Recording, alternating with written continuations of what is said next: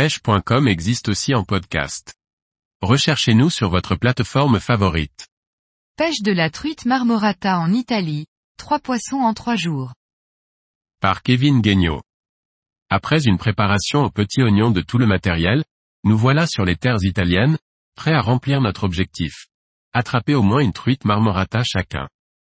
Comme lors de chaque voyage, la première chose à faire lorsque l'on arrive dans un pays étranger, est de se renseigner sur la législation en vigueur, les zones et les modes de pêche autorisés, et le permis s'il y en a un. Pour toute la vallée de la Césia, il existe deux permis qui sont le kill et le no kill.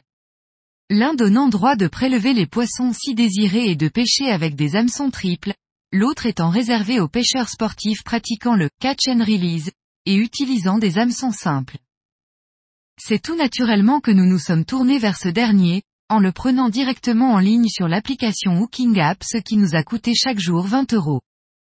Nous avons donc la possibilité d'accéder au fleuve principal et aux différents affluents dont certaines zones sont réservées à la pêche à la mouche, d'autres au tenkara et d'autres dans lesquelles toutes les techniques sont autorisées. Dans le fleuve principal, il existe également des zones de réserve intégrale, et des zones spécifiques à certaines techniques. Il est indispensable de se renseigner sur ces zones avant de commencer à pêcher. Nous voilà donc dans les règles, prêts à pêcher pendant une semaine complète pendant laquelle nous enchaînerons principalement les coups du soir et les coups du matin sur le fleuve principal, et quelques sessions sur les affluents en journée. Arrivés dans l'après-midi, nous nous sommes d'abord rendus dans notre logement pour y déposer nos affaires, et pour préparer la session du soir avec l'espoir de voir rapidement les écailles marbrées d'un poisson. Une fois le matériel prêt et le parcours choisi, nous voilà partis dans la Césia avec notre ami italien Fabio, qui nous a rejoint pour l'occasion. Nous décidons de faire deux groupes de deux pour ne pas se gêner. Giuva et Fabio remontent donc la rivière et Stella et moi la descendons.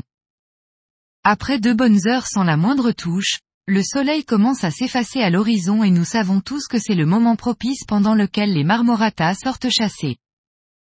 Un coup de téléphone vient troubler ma concentration, je regarde et vois que c'est Giuva qui m'appelle, pas de doute, ils ont dû en faire une. Je décroche et un cri m'oblige à éloigner le téléphone de mon oreille.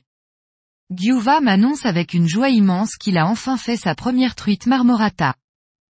Il m'expliquera par la suite avoir longuement insisté dans un tout petit trou assez profond dans lequel il a fait passer son leurre de nombreuses fois avant de prendre une énorme touche. Fabio est alors arrivé en courant pour assurer la prise d'un coup d'épuisette. Le peu de lumière et le fait que le poisson est dévalé dans le trou du dessous n'ont pas permis à Giuva de voir si c'était une marmorata ou une fario dans un premier temps. Il a demandé plusieurs fois, dis-moi qu'elle est marbrée. Dis-moi qu'elle est marbrée avant d'exploser de joie en voyant la robe magnifique de ce poisson tant espéré. Un premier coup du soir qui ne pouvait pas mieux commencer avec déjà un joli poisson et une première truite marmorata pour Giuva. Le coup du matin du lendemain, malgré tous les espoirs que nous avions, n'aura rien donné. Le soir, nous décidons de refaire le parcours de la veille en espérant toucher un autre poisson. Nous avons continué à pêcher seulement tous les trois, Fabio ayant repris le travail.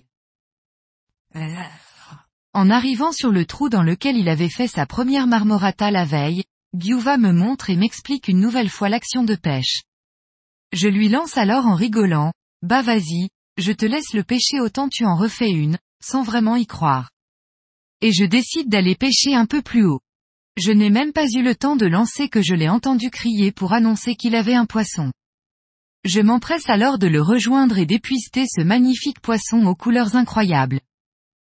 Cette deuxième truite marmorata signe alors le deuxième poisson du séjour, pour le même pêcheur, exactement au même endroit, avec le même skeleton que la veille et quasiment à la même heure. Encore un moment et une anecdote qui resteront gravées à vie. Nous voilà à l'aube du troisième jour de pêche, nous décidons d'aller sur un parcours plus haut sur le fleuve, dans lequel se trouvent des vasques plus grandes et plus profondes. Nous arrivons comme toujours dès le lever du jour pour mettre toutes les chances de notre côté.